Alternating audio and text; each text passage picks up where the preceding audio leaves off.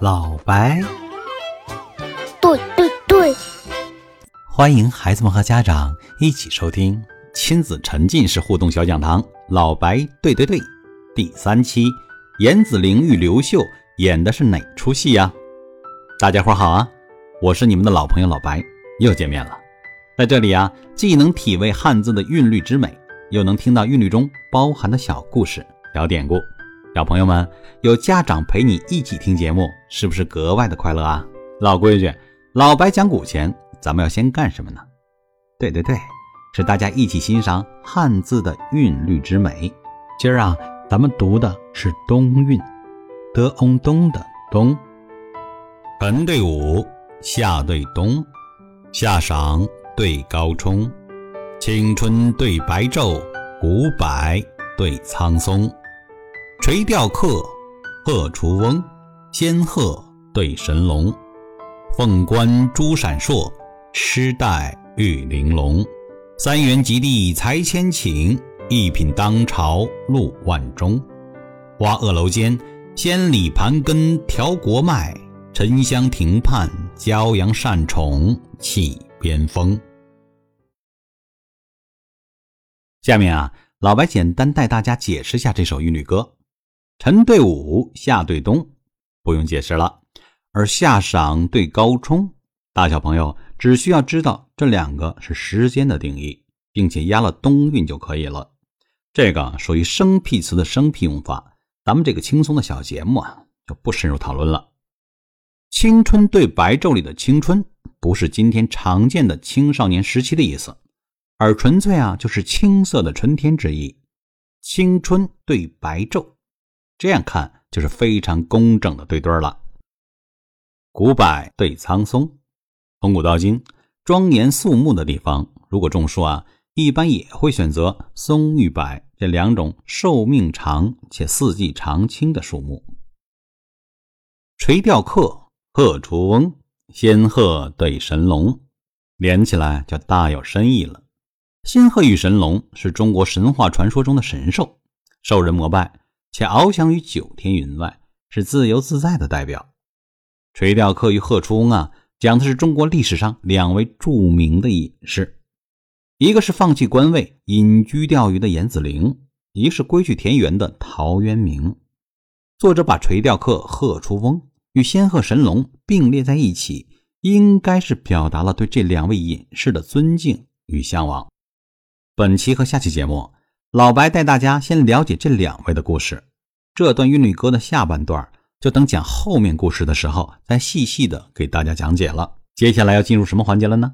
对对对，接下来呀要听老白讲古了。今天讲的是垂钓客严子陵与光武大帝刘秀的故事。要说刘秀，可是以秀为名字的皇帝啊，他的一生可是真的秀啊，他是东汉的开国皇帝。说起开国皇帝，那是要打仗夺取江山的，一般都是少有大志，发愤图强。但这个刘秀呢，在别人去打架、去争天下的时候，他只想安安静静的上学，长知识、求学问。外面乱了五年，他上了五年的太学，相当于今天的大学。不过啊，他倒是在学校结交了不少真有本事的同学。而这些同学啊，很多人成了他后来争霸天下的助力。不管如何啊，这个刘秀啊，最后终于当上了皇帝。当了皇帝后，就想着要找文人来帮自己治理天下了。于是想起了同学中的高人严光、严子陵，想让他出来担任高官，并且帮助自己治理天下。哎，但这位姓严名光、字子陵的大能人呢，在听说自己的同学做了皇帝之后，不但没有去找同学要官当，反倒啊直接躲了起来。刘秀全国张榜寻人，到处贴严子陵的画像。终于有人上报说看见了画像上的人在野外钓鱼，所以啊严子陵就被称为垂钓客。要说这皇上想找人，人是躲不过去的。最终两个人还是见了面。子陵啊，还请您出山帮我啊。秀儿啊，你看看我这头发，还有我这胡子，你是在讽刺我当了皇帝后愁的掉头发吗？我的头发都白成这样了，我马上就七十岁了，干不动了，真的帮不了你了。那我怎么办？这天下刚定，那些有本事的人都不敢出来帮我，大家也不敢跟我说真话。那你同大家说呀，说你要重用人才，你鼓励大家说真话呀。他们不信我呀。我给你讲个故事啊。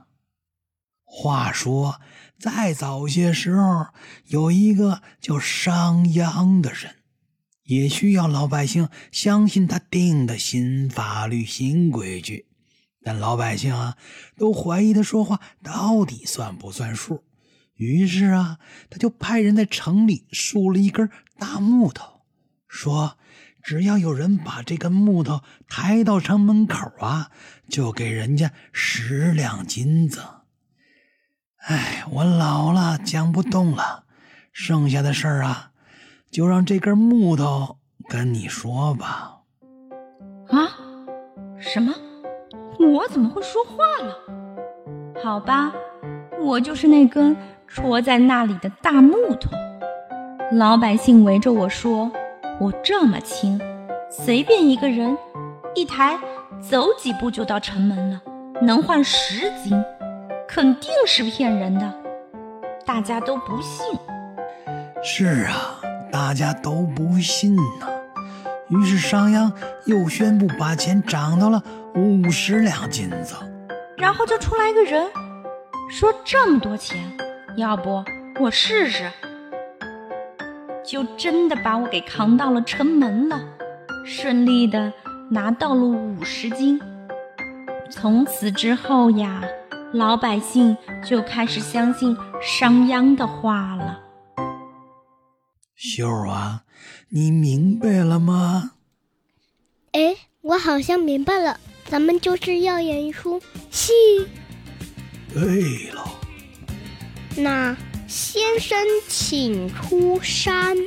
哦，先生不出山。然后啊，刘秀就各种上门请求严子陵出山。严子陵就是不出山。甚至有一天晚上，为了表示亲近，刘秀还特意拉上严子陵一起睡。大胆！我怎么也是皇帝？你怎么能把？脚放在我的肚子上，秀儿啊，哎，别吵，小点声，演戏呢，演戏呢。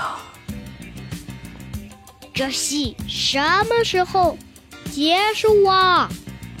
秀儿啊，我明天就走喽，踏踏实实回我的富春江上去钓鱼。你好好当皇帝吧，子林，我会想你的。后来啊，刘秀真的成了一个伟大的皇帝。在中国历史上，一共有五百五十九个皇帝，从能力到成绩，刘秀能排到前十，后人称他为光武大帝。而严子陵啊。也成了不贪图权贵、洁身自好的隐士代表。好了，今天老白的讲古就到这里了。刘秀和严子陵的关系和故事，认真说有很多的争议。老白讲的也只是一种可能性的细说，不是严肃认真的历史哦。不过严子陵比刘秀大三十四岁，这个是史实。现在进入亲子小任务时间了。上次的小任务啊。是让家长帮助小朋友们了解和记住父母和其他亲人的生日、属相和星座。不知道今天听节目的小朋友们知道这些了吗？今天的小任务是：据说刘秀出生时，他的家乡当年大丰收，甚至啊，那小米的一根茎上长了九个穗儿，所以他爸给他起名字叫刘秀。问题来了啊，大小朋友们，你们知道小米到底长什么样子吗？小米一根茎上。到底应该几个穗儿呢？今天的小任务啊，就是家长带着小朋友们一起去寻找和查看一下小米这个植物的完整图片，顺便啊，也去找一下水稻啊、小麦等常见农作物的原始模样。大家可不能成为四体不勤、五谷不分的人啊！下期节目，老白会跟大小朋友们聊聊贺厨翁陶渊明的故事，他可是古代著名巨星哦。今天的节目就到这里了，感谢收听。如果喜欢的话，就关注、收藏一下吧。每周四、周日，老白对对对准时更新，等你们哦。